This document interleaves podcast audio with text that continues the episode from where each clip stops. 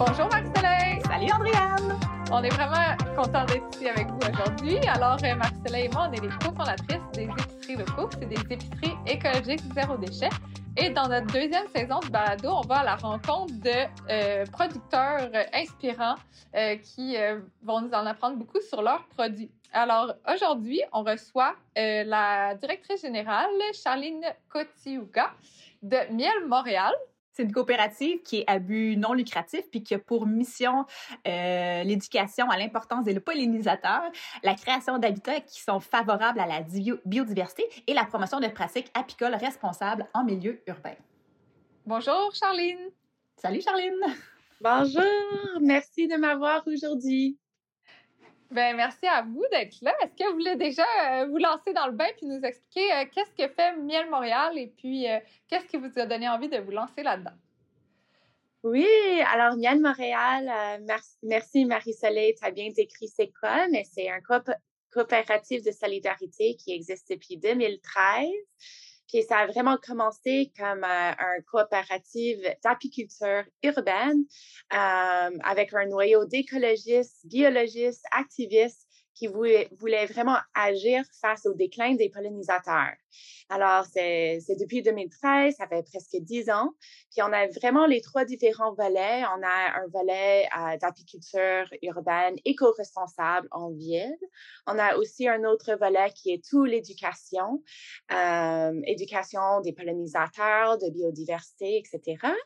Puis aussi, tout nouveau depuis 2019, c'est on a un, un volet qui est vraiment axé sur la création d'habitats pour les pollinisateurs, alors des jardins mellifères spécifiquement. Génial. Puis euh, moi, spécifiquement, euh, j'ai joint l'équipe de Miel Montréal il y a dix mois euh, comme directrice générale. Et puis, la raison que je me suis lancée un peu là-dedans, c'est vraiment les, valeurs de Miel Montréal me rejoignent profondément. Puis aussi, actuellement, j'ai fait le, cours API 101 de Miel Montréal en 2016. Alors, ça fait longtemps que je connais l'organisme, que je suis inspirée par les projets qu'ils font. Puis, puis euh, dans la vie, anciennement, j'étais une éducatrice, une horticultrice, une apicultrice, dans le fond, tous les volets de Miel Montréal. Puis, euh, puis j'avais envie de joindre une équipe qui avait des valeurs similaires pour, euh, pour changer le monde, on peut se dire. Parfait, génial. On entend vraiment beaucoup parler des abeilles dans, depuis quelques années. Euh, Est-ce que tu peux nous expliquer c'est quoi la problématique actuelle puis comment vous voyez ça, vous, pour essayer de, de résoudre cette problématique-là? Oui, alors comme tu as dit, on a beaucoup euh, entendu parler des, des troubles euh, des abeilles les dernières années, le Colony Collapse Disorder, qui est les troubles d'effondrement des colonies en français. Puis, il y a beaucoup de différentes raisons pour, pour, pour ces enjeux-là. Euh, et on a notamment le perte d'habitat. Alors, ça, c'est un enjeu qui est en ville et aussi dans euh, les milieux ruraux. Alors, en ville, on sait qu'il en a de plus en plus d'urbanisation. Puis les pollinisateurs, dans le fond, et aussi les abeilles à miel, mais eux, ils mangent du nectar et le pollen. Puis euh, ça, c'est des différents fleurs qui sont riches dans euh, ces, ces différents, ben, le nectar et le pollen. Alors, euh, la destruction d'habitat, ça, ça cause cette perturbation. Alors, en ville, c'est l'urbanisation et en milieu rural, il y en a aussi la plantation de monoculture. Alors, de, de plus en plus, il y en a cette perte d'habitat. Alors, ça, c'est vraiment un gros, gros enjeu. Puis, il y en a aussi, on, entend beaucoup parler des pesticides euh, systématiques en, région rurale qui a un effet vraiment nocif pour les, pollinisateurs et les abeilles. Il y en a aussi les changements climatiques, on pense pas beaucoup, mais le fait que ça devient vraiment il y en a des changements très abrupts de chaud à froid. Ça fait en sorte que pendant, euh, pendant l'hiver, il y en a des, des problèmes. Euh, aussi des, des gros, gros canicules euh, pendant l'été. puis aussi, de plus en plus, il y en a des maladies et parasites qui sont de plus en plus répondu. On pense notamment au varroa, que je pense ça fait quatre ans maintenant que c'est sur l'île de Montréal. Alors, des, des maladies et parasites qui, qui aussi contribuent à ce problème. Alors, tu peux voir, il y en a beaucoup, beaucoup de différents facteurs. Mais ouais, nous, à Miel Montréal, on concentre plus spécifiquement sur la perte d'habitat. Donc, concrètement, qu'est-ce que vous faites pour recréer des habitats? Oui, alors c'est ça, en 2019, on a, on a vraiment creusé cette problématique des, pollinisateurs, puis on a réalisé que le perte d'habitat était vraiment un problème instrumentale et que, dans le fond, on, s'est lancé dans la création d'habitats à mellifères en ville. Alors, nous, on cible de vraiment faire un, un réseau de jardins, de, de faire un, des jardins connectés mmh. pour vraiment offrir du nectar et pollen pour les abeilles à miel, mais aussi pour les autres pollinisateurs qu'on pense un peu moins souvent, comme les bourdons, comme les papillons, comme les colibris, etc., qui sont aussi extrêmement euh, instrumentales dans tout, tout notre écosystème. Alors, c'est vraiment dans cette optique-là qu'on s'est lancé dans nos services mellifères qui maintenant euh, fait le, le, plus gros partie de nos services à, Miel Montréal. Puis, euh, dans le fond, en parlant avec euh, votre collègue aussi, il m'a dit qu'en même temps, c'est important de trouver l'équilibre parce que si vous mettiez des ruches partout, ça serait pas mieux non plus. Fait ça, j'aimais ça quand même comme approche. Est-ce que vous pouvez nous expliquer pourquoi c'est pas mieux puis comment vous, comment vous trouvez l'équilibre là-dedans? Oui, oui. Alors, euh, il y a environ euh, ans que c'était vraiment en vogue pour dire euh, l'apiculture urbaine égale problème pour le trouble d'effondrement des colonies. mais ce qu'on a réalisé à Miel Montréal, c'est que ça répond pas vraiment au problème. Dans le fond, nos pollinisateurs et les abeilles à miel, euh, euh, ils ont tous les deux besoin du nectar et pollen. Et puis, si on rajoute euh, de plus en plus d'abeilles à miel en ville, mais c'est un espace espèce d'élevage, puis ils font compétition avec les, pollinisateurs indigènes. alors, c'est dans le fond, c'est comme introduire un, un, un, panda, tu vois, dans, dans un tel écosystème. Alors, c'est vraiment important pour nous, je, pense à les, chiffres de ruches. en 2011, c'était quelque chose comme une dizaine de ruches. Puis maintenant, dix ans plus tard, c'est plus que 2000 ruches sur l'île de Montréal. Alors, on peut vraiment voir une un augmentation drastique des ruches. Puis si les gens ne mettent pas des ressources disponibles pour ces abeilles, ça, fait en sorte qu'il y en a une grosse compétition. Alors nous, à Miel Montréal, on a vraiment décidé d'avoir juste une cinquantaine de ruches, alors pas, beaucoup du tout, avec une vocation éducative. et puis de centrer vraiment la plupart de nos activités sur la création d'habitats pour les abeilles à miel, mais aussi pour les pollinisateurs. Fait que vous auriez pu vous appeler Mielifère Montréal. Mais en fait, on est dans un processus de changement de nom. Ah oui, bon! oui, parce qu'on a réalisé que Miel Montréal, mais oui, on a commencé comme un, un, coop d'apiculteurs, mais de plus en plus, c'est les services horticoles qui prennent euh, ampleur. Alors, on cherche justement ce bon nom pour, euh, pour démontrer euh, tout ce qu'on fait. Montréal est fier.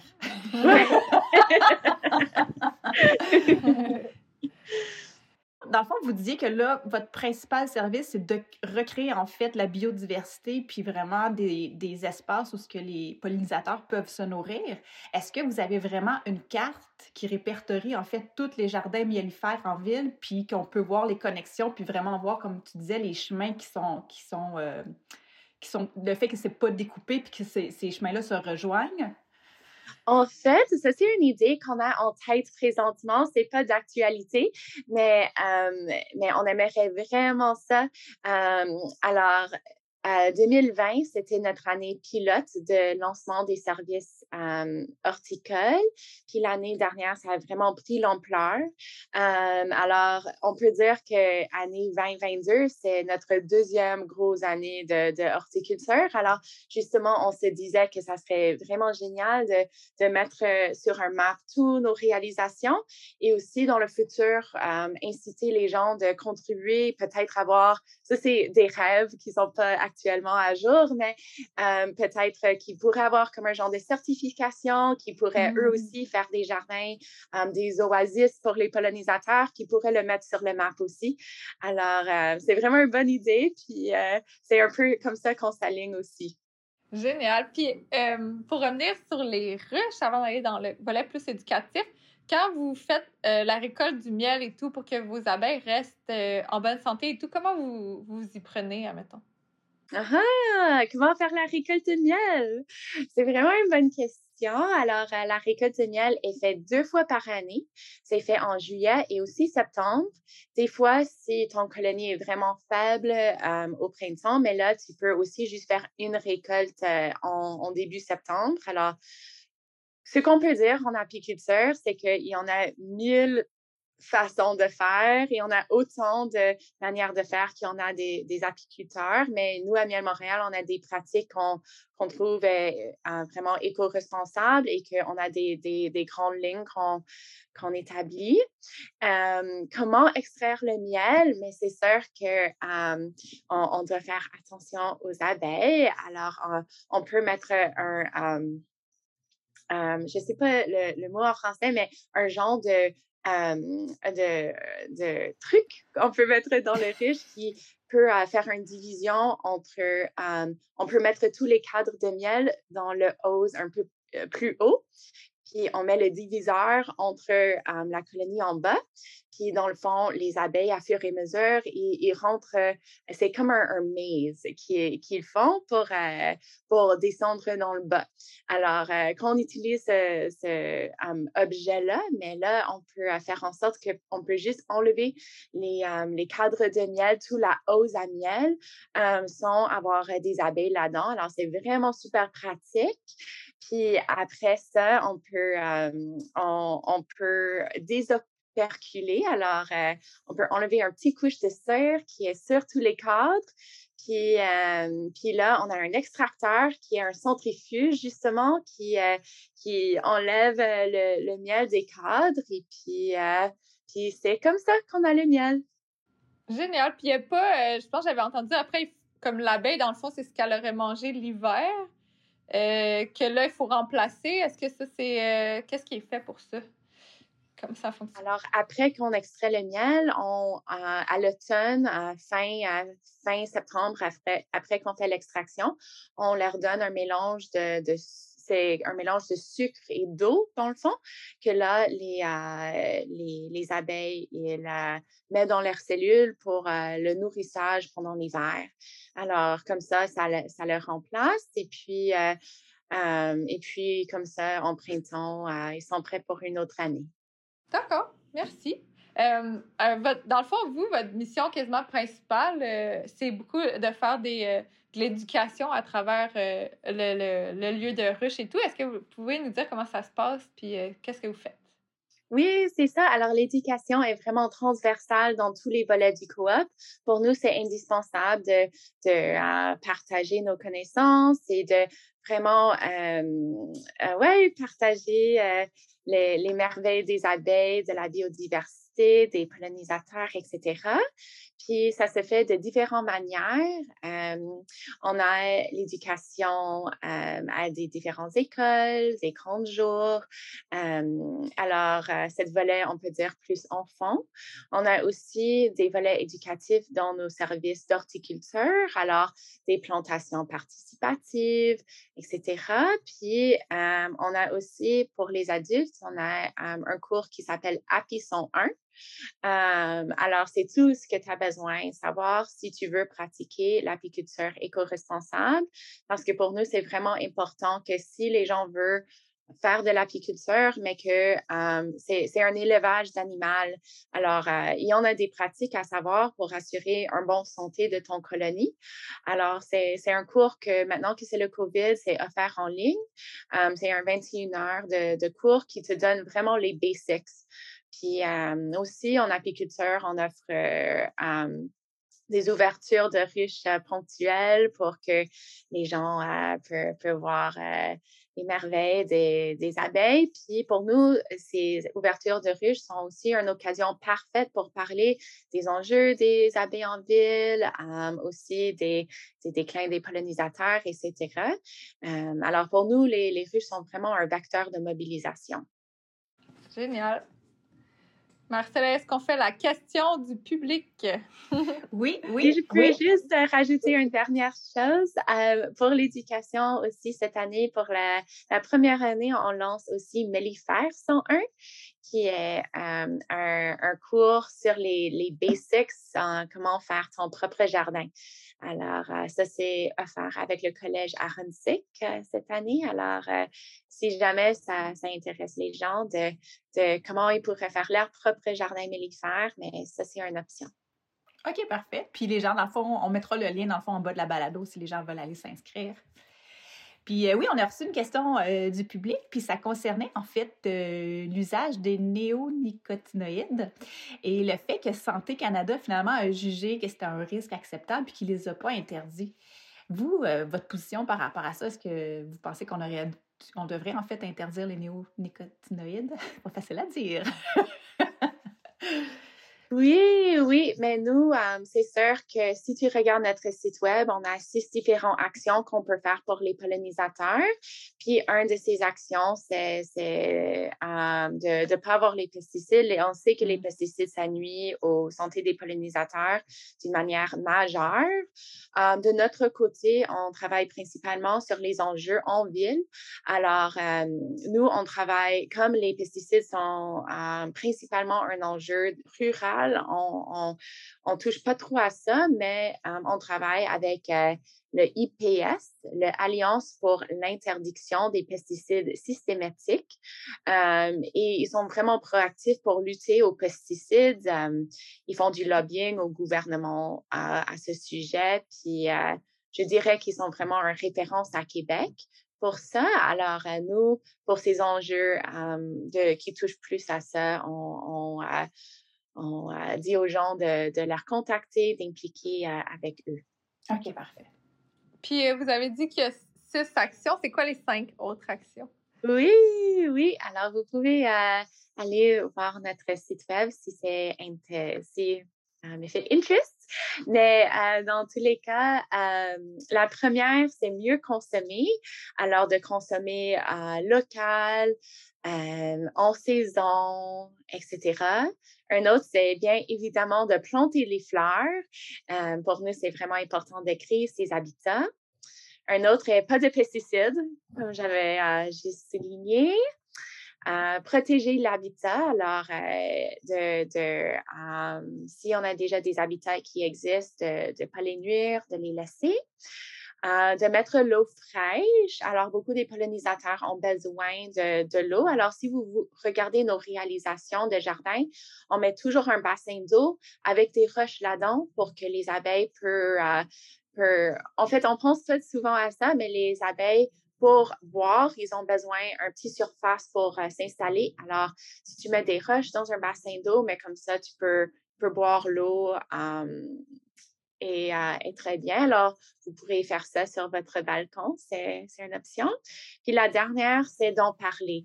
Mmh. Euh, beaucoup de gens euh, pensent encore qu'une un manière de, de sauver les abeilles, c'est de mettre plus, mais nous, on veut vraiment démystifier ce discours pour dire que oui, il y en a les déclins des pollinisateurs, spécifiquement l'abeille à miel, entre autres.